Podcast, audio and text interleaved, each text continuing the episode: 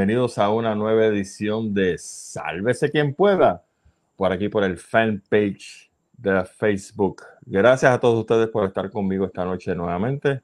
Gracias a todos por escoger un programa ameno, entretenido y por supuesto lleno de información.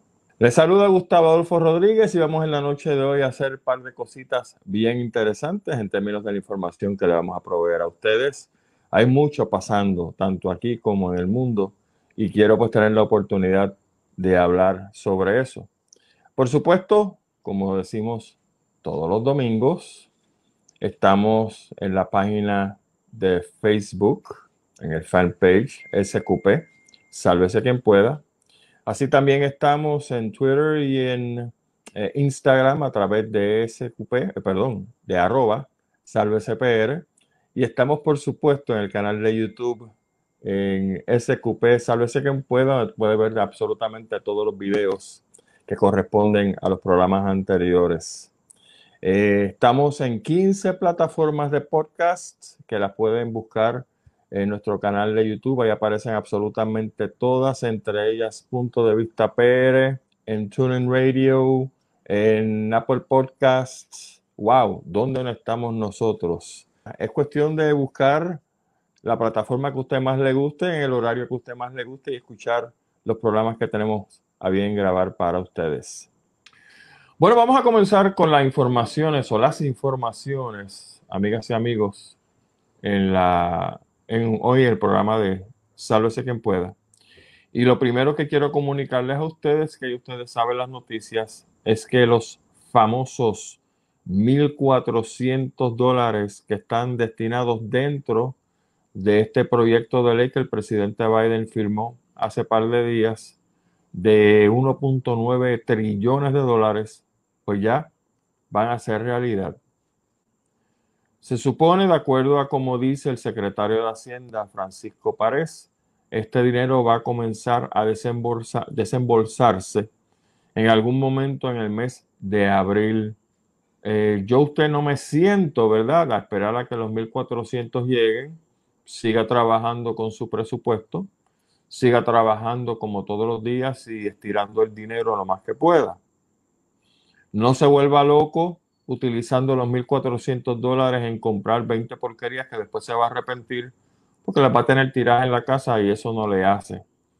Eh, como las cosas están regulares y estamos alegadamente saliendo de la emergencia del COVID, la economía de Puerto Rico pues da la impresión que empieza a recuperarse. ¿Cuán fuerte? No sabemos.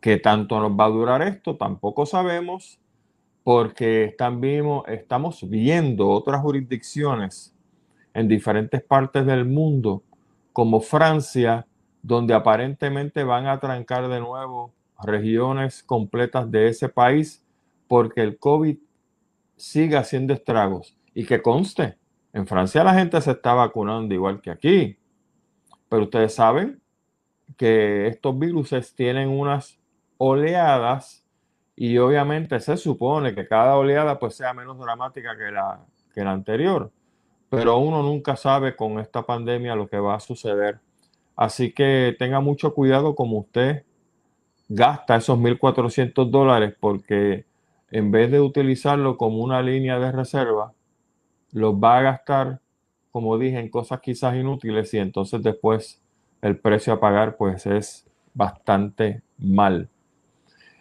Pero seis semanas es lo que está diciendo el secretario Párez de Hacienda que nos va a tomar, empezar a hacer el, el desembolso y pues vamos a tener entonces algo para eh, aupar la economía.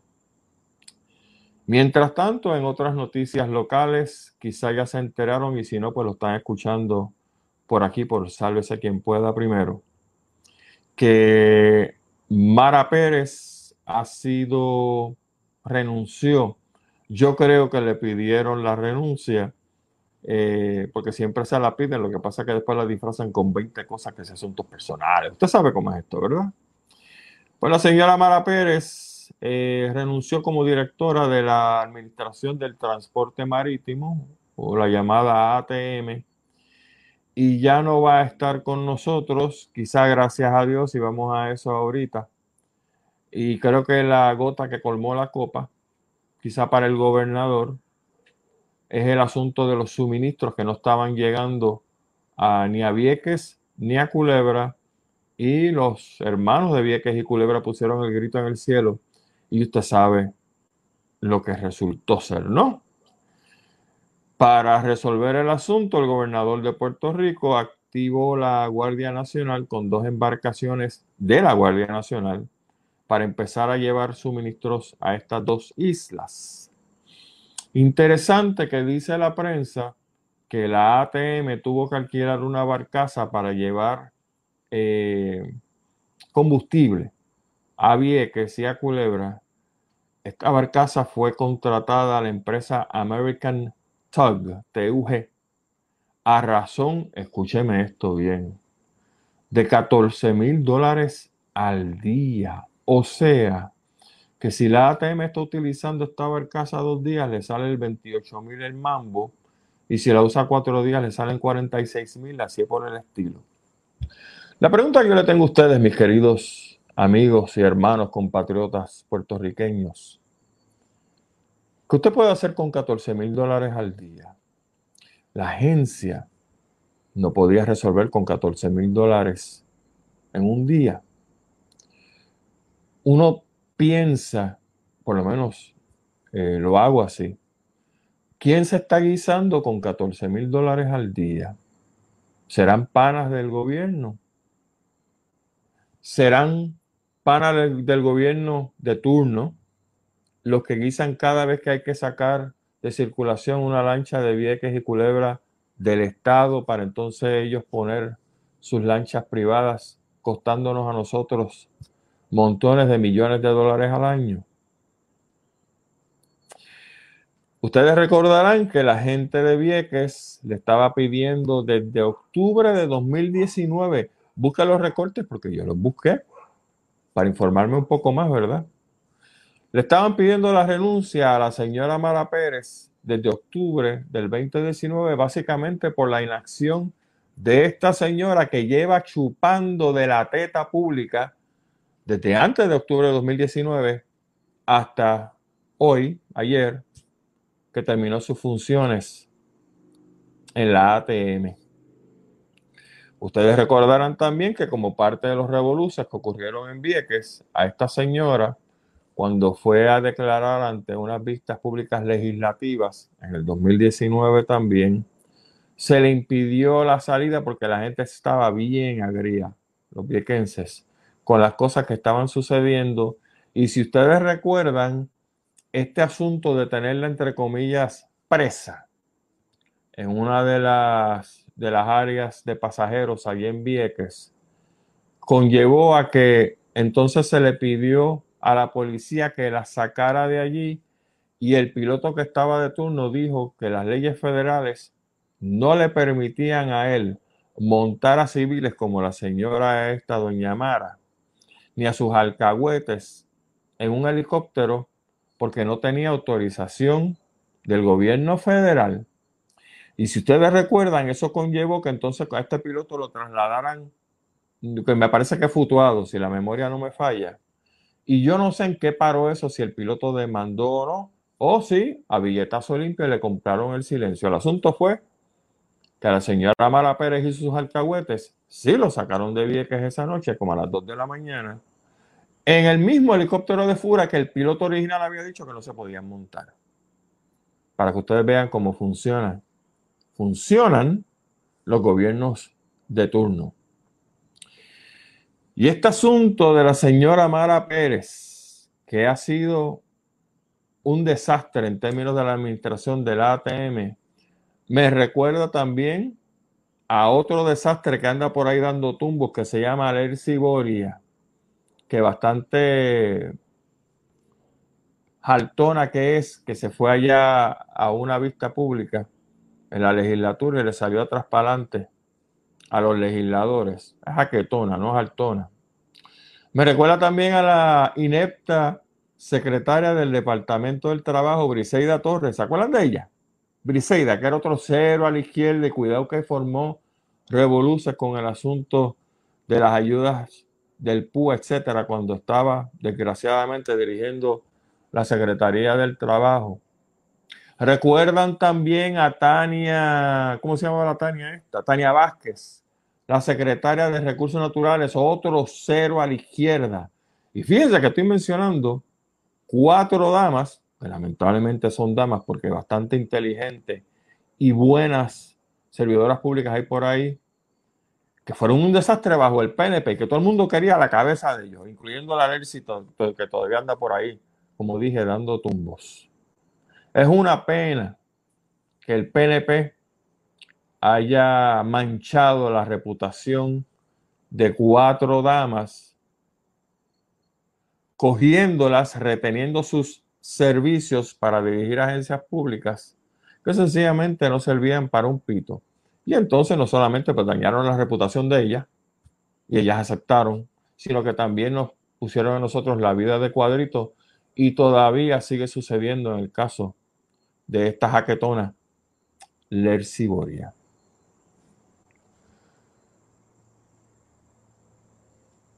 Hablando de damas, creo que ustedes han escuchado, han escuchado ya que el gobernador de Nueva York Andrew Cuomo tiene serios problemas porque esta semana salió la dama número 7 acusando al gobernador Cuomo de algún tipo, algún tipo de prospaso o de acoso sexual.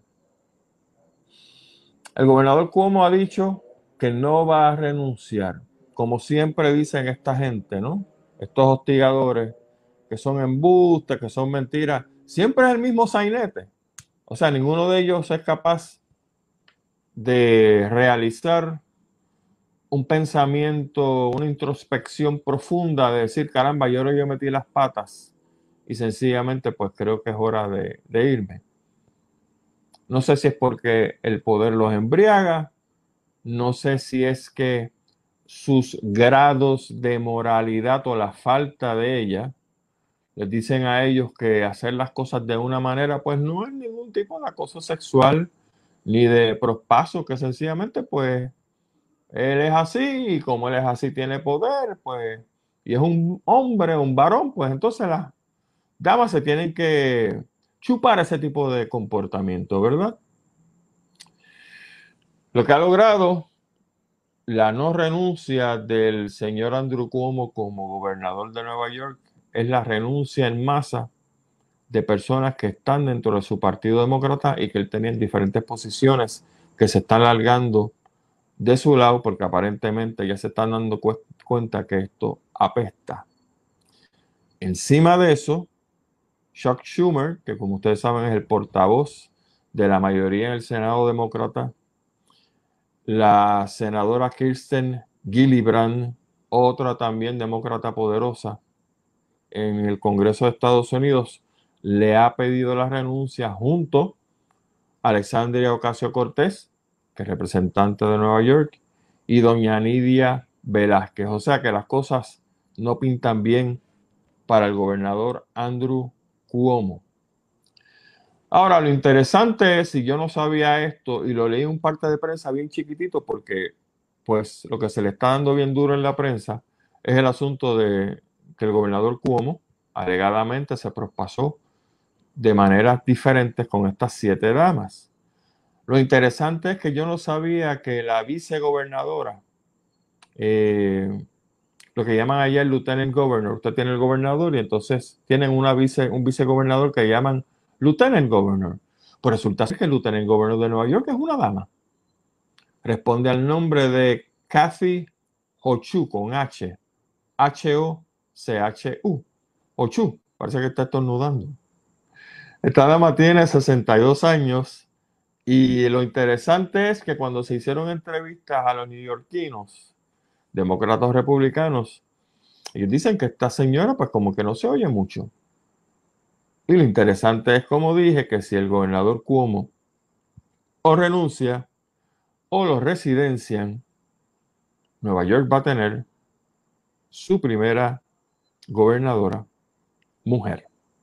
Así que espero que eso pues pase lo que pase. Parece que el señor Cuomo no tiene ninguna eh, excusa para seguir siendo gobernador allí. Pues pase lo que pase, sencillamente este señor desaparezca del mapa político y le paso a una dama en la política del estado de Nueva York. Quiero dedicarle los próximos minutos a un asunto serio que la prensa en Puerto Rico está recogiendo. Y es el asunto de esta titerería que viene de visita. Ustedes han visto los videos. Alegadamente es porque los pasajes están baratos. Está llegando todo tipo de chusma a Puerto Rico. Y esta chusma se comporta de manera salvaje, básicamente. Lo que ellos esperan que nosotros no hagamos en Estados Unidos, ellos vienen aquí y lo hacen. Y ustedes ya saben los cuentos, primero que nada, que cuando llegan al aeropuerto, llegan sin mascarilla, se le cuadran a las personas del Departamento de Salud y a veces hasta policías que están allí. Eh, se forman peleas, se forman garatas en el mismo aeropuerto y ni siquiera han pisado la calle. No esperan. Y entonces tenemos los casos de que cuando pasan ese filtro, que no sé si está bien o mal, si el filtro funciona o no, en términos del COVID en el aeropuerto, llegan a la calle y usted las ve y usted los ve. Llegan estas damas, que el nombre de dama le queda muy grande, empiezan a alborotar en las calles del viejo San Juan, se sacan los senos al aire. El último video que vi de estas señoras haciendo de las suyas fue en un jeep que estaba eh, con una claraboya en la parte de arriba, lo que llaman el sunroof, ¿verdad? Saliendo las dos en bikini, que el sobrepeso las está matando, pero bueno, problema de ellas. De nuevo, jalando para afuera para el sostén, sacándose los senos, bailando, este, no sé si era trap, rap, lo que fuese. Y aquí no pasa nada. Y yo quiero compartir con ustedes, primero, la opinión de la presidenta del Consejo Vecinal de Seguridad del Condado, llamada Michelle Hernández Fraley, que dijo que no van a permitir, y cito, que se cafretice su comunidad con el comportamiento de algunos turistas y locales. No sé cómo ella no, no lo va a permitir, pero va por buen camino la señora. Me alegro de que empiecen a tirar la línea los residentes del condado. En segundo lugar, hay una opinión precisamente de uno de estos videos. Ah, no, porque el último fue, si ustedes lo vieron tan bien como yo, esta pelea a sillazo limpio en el área de la piscina del Sheraton, allá en lo que se llama el distrito, ¿no? De San Juan, donde está Isla Grande, pues llega esta gente a pelear y se forma la trifulca, qué sé yo, y alguien, gracias a Dios, sacó un video para nuevamente ayudarnos a nosotros a entender la clase de gentuza barata que está llegando a Puerto Rico y que hay que tratarlo como turista porque sencillamente pues ellos vienen a dejar sus chavos y uno tiene que tirar también la línea en la arena de cuándo ese turista es bienvenido y cuándo no. Pues una persona comentó sobre ese video y si me permiten entonces yo voy a leer el comentario de esa persona. Dice, mi familia lleva en la Florida cuatro años y jamás han visto nada parecido, nada parecido a lo que vieron en el nuevo video de esta pelea en la piscina en el Sheraton. Mis otros familiares llevan mucho más tiempo en la Florida y tampoco han visto ese tipo de comportamiento. Yo los visito todos los años y tampoco he visto esa cafrería en Florida y tanta basura de gente peleando por cualquier estupidez. Dijo otra palabra, pero la voy a omitir. Esa basura de gente que viene a la isla parece que salen del mismo barrio. No hablan, Ellos se gritan, se arrancan las pelucas, se enredan a los puños como bestias, rompen sillas, rompen la propiedad que encuentran, bailan, y lo puso entre comillas, donde quiera que van como perras, bailan donde quiera que van como perras, unas encima de la otra, enseñando las nalgas pelúas y gordas. Eso lo dijo él. Yo no sé las nalgas pelúas, pero gordas sí, porque las he visto en los videos. Llenas de celulitis. Y lo que le sale por la boca es pura pudrición. No se ponen las mascarillas, esparciendo su saliva asquerosa por el aire boricua. Bien dicho, bien escrito. Y además pelean en los aviones, en los aeropuertos, como dijimos ahorita, en los pasillos, en las calles, en los hoteles, a donde quiera que se meten. Pero como son turistas, todo les está permitido. Y ese es el punto. Hoy salió una noticia en uno de los periódicos de eh, circulación nacional donde dice que el secretario del Departamento de Seguridad Pública, Alexis Torres, convocó para mañana lunes una reunión con el personal de varias agencias para elaborar un plan coordinado para manejar las multitudes de personas que violan la orden ejecutiva contra el COVID-19 en las áreas turísticas, particularmente en San Juan. Fíjense que esto lo que habla es de manejar grupos grandes de gente. Y esto se refiere básicamente a estas, entre comillas, redadas que han hecho en diferentes puntos en San Juan, donde la gente, los locales, nosotros, como en La Perla, nos metemos, qué sé yo, 800 personas, y obviamente pues se pasan el toque de queda por donde usted sabe, y beben y todo sin mascarilla, los, pies, los seis pies se fueron al infierno, así por el estilo. Pero esta parte de prensa no habla sobre el comportamiento de los turistas. Mire, bien sencillo. ¿Dónde está el DMO? Esa agencia, ese trapo de agencia que nos trajo y nos legó el otro títere, Tricky Rosselló, en la que nosotros nos gastamos unos 50 millones de dólares anuales, disque para promocionar Puerto Rico. Pero aquí hay un problema. Si tú me promocionas Puerto Rico para que venga la tucería, ¿tú estás dispuesto entonces a trabajar con esta tucería? Porque el DMO promociona. Viene la gentuza y nosotros tenemos que chupar el comportamiento de esta gentuza. Algo que usted y yo, que somos muchísimo más decentes, no hacemos en ninguna parte, no digo Estados Unidos, en ninguna parte del mundo. Pero aquí, como dice el caballero que escribió la nota, hay que aguantárselo porque son turistas.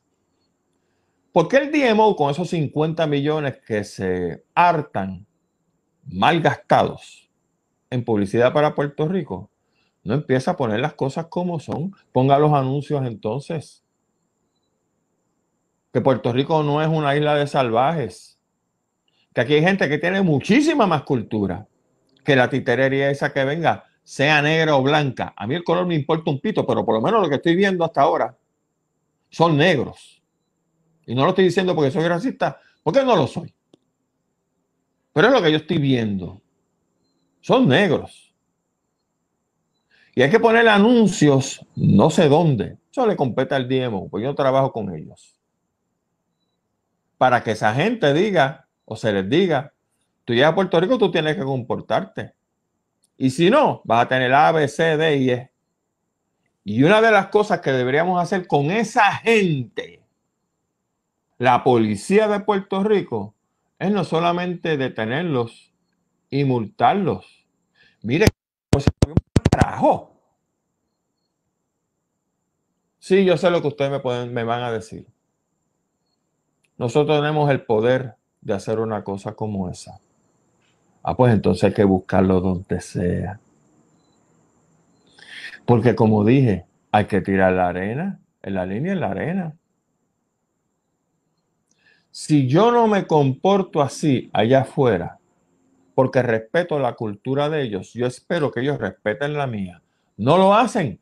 Agarra un avión y lárguese. Lo montamos en el avión. Pero eso, señoras y señores, el problema cuando no es una colonia. No mandamos. Hay que estar pidiendo permiso a aquel y a los federales y que sea la violación de derechos civiles. No, aquí no me violaron ningún derecho civil. Lo que hicieron fue que alteraron la paz de una gente que somos nosotros que esperamos un comportamiento decente. Que si entre ellos hablan mal y se dicen fuck you y que, ah, pues eso es problema de ellos.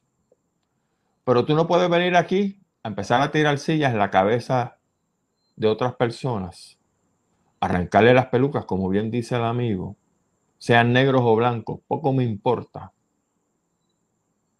aportarte como títeres y te fuiste a la habitación y aquí no ha pasado nada.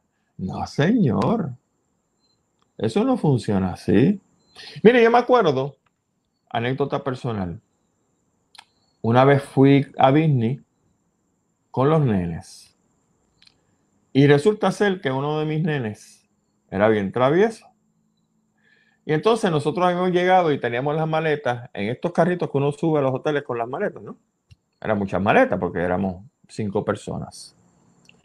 Y entonces en el interín de nosotros bajar las maletas y acomodar las cosas, uno de mis nenes se trepó encima del carrito este de las maletas y cogió y bajó la alarma de fuego.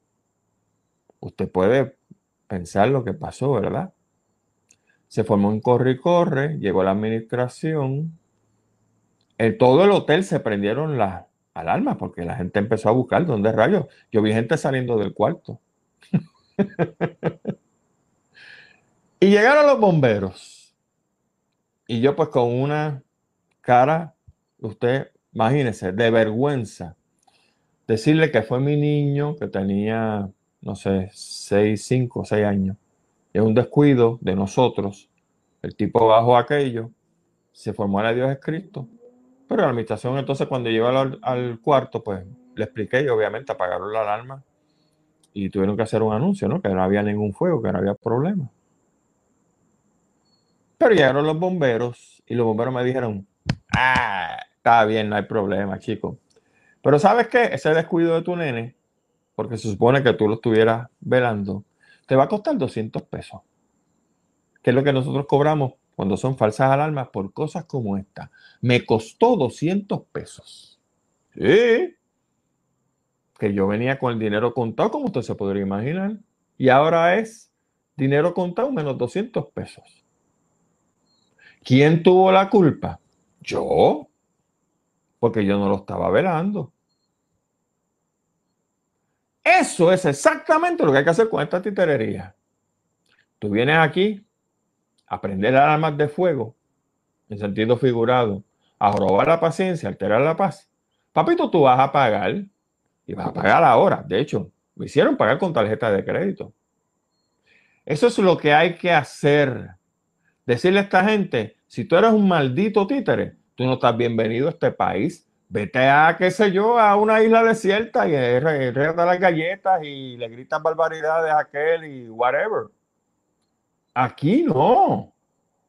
Aquí no.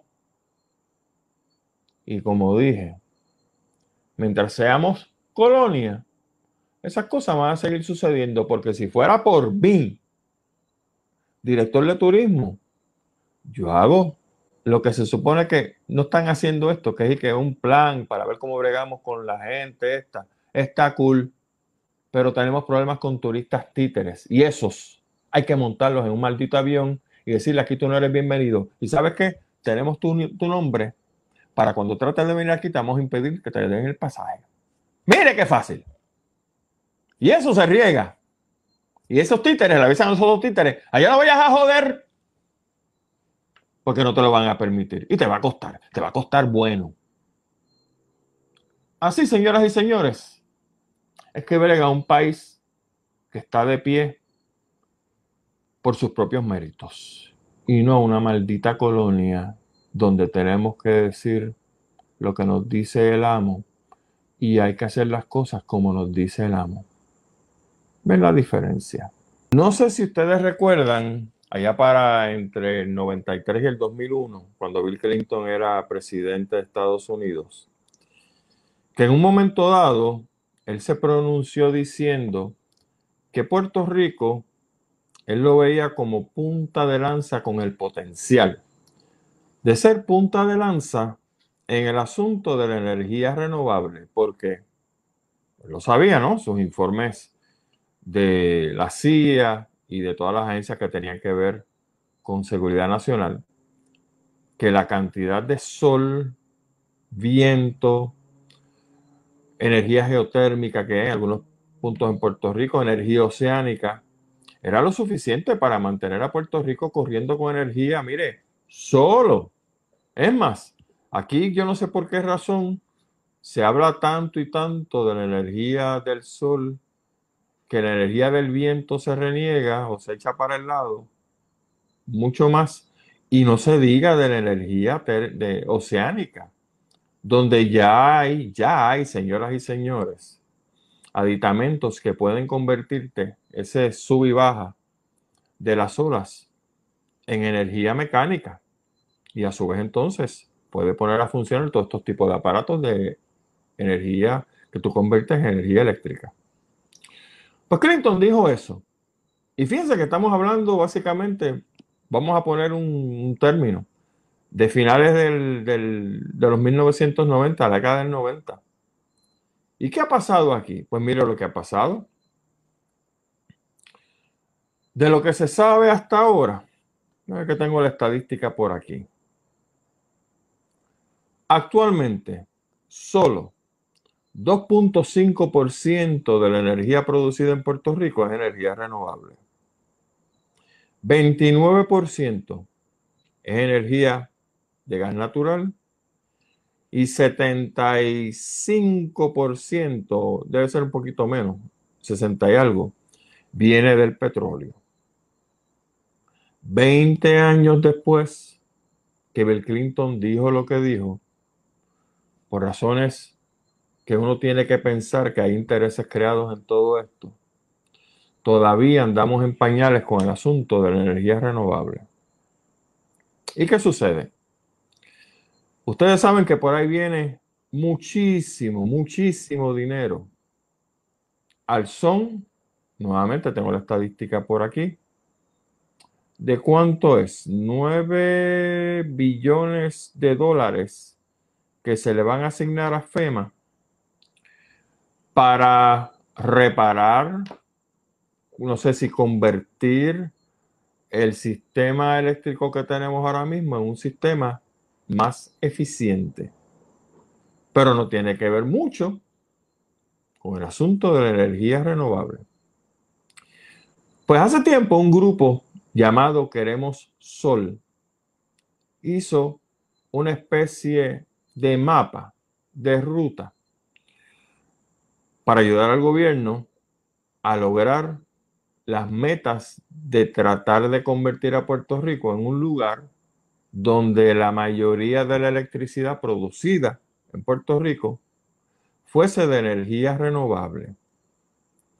De acuerdo al grupo, la misión del grupo Queremos Sol es lograr un 50% de la generación de energía renovable para el 2035 y un 100% para el 2050 basado en cuatro puntos. Uno, Eficiencia, conservación y manejo de la demanda eléctrica. Dos, generación distribuida renovable con almacenamiento con el recurso sol en el uso preferente de techos que permita ampliar la participación de individuos, comunidades, municipios y cooperativas.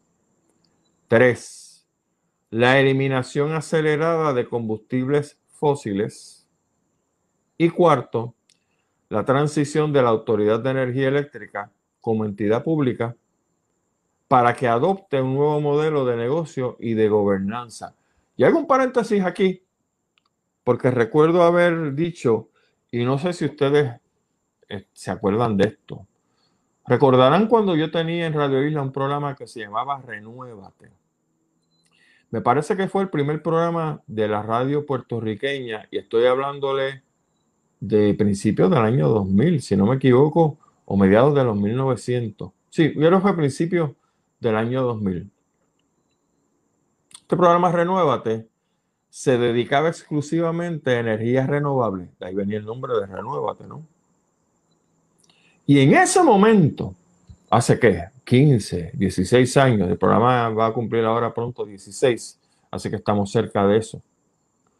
Yo había señalado, sin pertenecer y conocer la gente del grupo eh, Queremos Sol, que el modelo que tenía que seguir la Autoridad de Energía Eléctrica en aquel momento, dado el caso de la revolución de energía renovable que estaba ocurriendo en el mundo, era no tanto las cosas que se mencionaban aquí, eso después fue fantástico, pero el último punto era que la Autoridad de Energía Eléctrica debería, debía haber empezado en aquel momento a mirar la venta, distribución y arreglo de placas solares en los techos de las personas para entonces darnos un servicio mucho más barato que la empresa privada.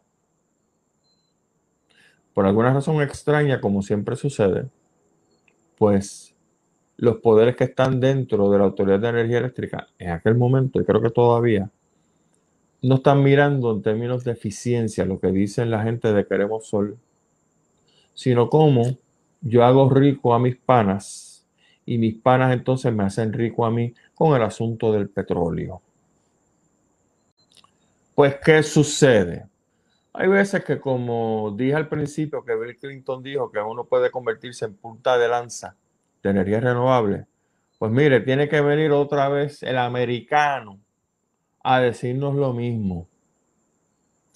Hace una semana 14 legisladores, entre ellos senadores y miembros de la Cámara de Representantes como Chuck Schumer, nuevamente, el portavoz de la mayoría del Senado, Raúl Grijalva, que dirige el poderoso Comité de Recursos Naturales en la Cámara de Representantes, Alexandra Ocasio Cortés y Nidia Velázquez le enviaron cartas a la FEMA indicando que los 9.6 billones de dólares que vienen por concepto de la renovación del sistema eléctrico producido por el desastre del huracán María en el 2017, esos 9.6 millones de dólares deben utilizarse para energía renovable. En la carta ellos están diciendo que no quieren ver la perpetuación del sistema eléctrico existente basado en combustibles fósiles. Lógico. Todos los firmantes de esa carta, los 14 senadores y representantes que firmaron, son todos demócratas. Casualidad, no sé. Ustedes saben que soy bien mal pensado para la política. Que ninguno de los que firmaron la carta son republicanos. No sé. Una de las cosas buenas, puedo decir que sí, que dejó el nene infantil Triqui Rosselló, antes que le diéramos una solemne patada por el centro del trasero, fuera de Puerto Rico, como gobernador, fue lo que se llamó el Puerto Rico Energy Public Policy Act o eh, el acta de Política Pública Energética de Puerto Rico. Y él lo firmó en ley el 17, el 11 de abril del 2019. Como ven, varios meses antes que le diéramos la patada. Esas cosas, entre otras, pretendía hacer lo siguiente. O sea, esto es ley, todavía no ha sido revocada por otra ley en la Asamblea Legislativa y por el gobernador actual. Número uno, eliminar el uso de energía producida por el carbón no más tarde de enero 1 del 2028. O sea que a esta gente le quedan cuantos seis añitos más. Ahora, Yo no he escuchado transición aquí. Ojo con esto, porque ustedes saben que muchas veces aquí en Puerto Rico, no sé en otras partes del mundo, pero aquí en Puerto Rico hay muchas leyes que son lo que se llama letra muerta, que sencillamente la gente no le hace caso. Mire el caso de la ley esta de reciclaje, para que usted vea lo que le estoy hablando. Otro punto de esta ley que firmó Triqui Rosselló era que había que lograr un 40% de compatibilidad con lo que se llama el Renewable Portfolio Standard para el año 2025.